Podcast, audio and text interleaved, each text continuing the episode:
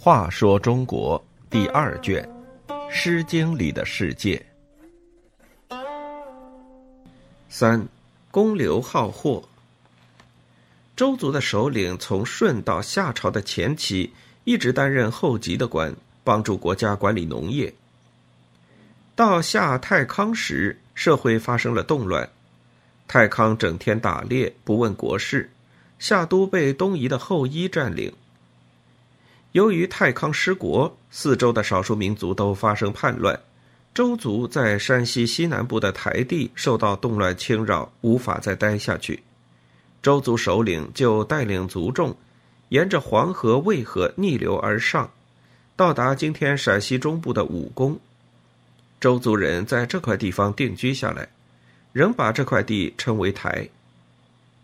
少康中兴后，周族祖先继续担任后继之官。夏王以新迁居的地方作为后继的封邑。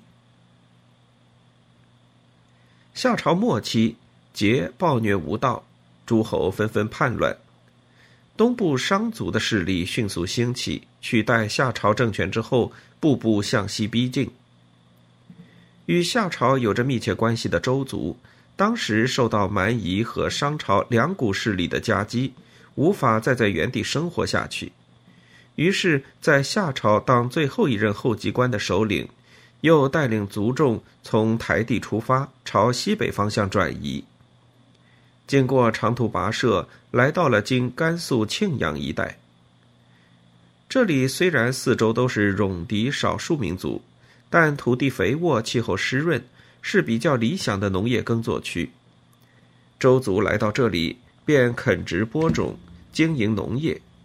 因此，自夏朝灭亡之后，周族首领不再担任后继之官，不可再称后继，就改用自己的名字来称呼，其首领改称不竹。所以，周族人在叙述自己的历史时说：“即夏之衰也，气急不悟。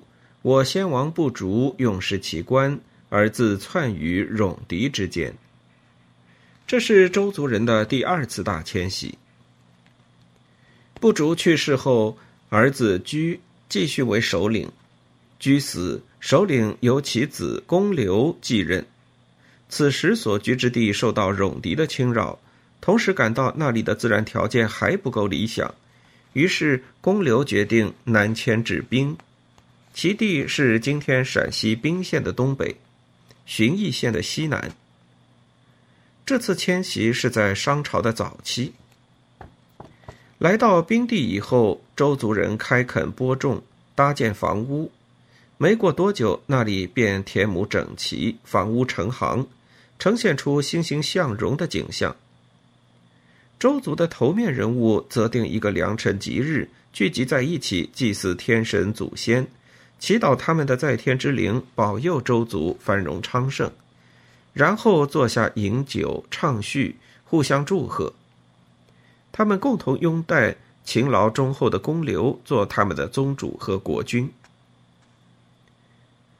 为了发展生产、改善居住环境，公刘带领周族人顺着七水、居水向南，渡过渭水，来到段利生产工具和为房屋建筑打基础的大石块。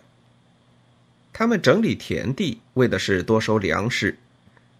他们营造大的工事，为的是有一个公共活动的场所；他们测量日影的长短，为的是制定立法，把握生产时节。为了保卫他们的劳动成果，周族还在兵地建立了军队。这支军队由三个支队组成，每个支队各有自己的武器装备、旗帜标志以及保卫任务。经过一个时期的艰苦奋斗，他们的农业生产有了长足发展，家家户户都蓄积了足够的粮食和资财。附近百姓看到周族人民安居乐业的富足生活，都纷纷前来归附。周族自后姬以来到公刘时期，又进入一个发展兴旺的阶段。周族人民安居乐业的生活与公刘的辛勤经营分不开。所以孟子称公刘好货，就是说他喜欢积聚财物。公刘为周族的富裕繁荣尽了最大的努力，人民永远怀念他，编了诗歌来颂扬他的功德。诗中称他为“笃公刘”，意思就是勤劳忠厚的公刘。公刘之后，周族又经过庆节、黄埔、插符、毁树、公妃、高宇、亚宇、公叔祖类。公旦父九代领导人的努力，各业又有了新的发展，实力也进一步增强。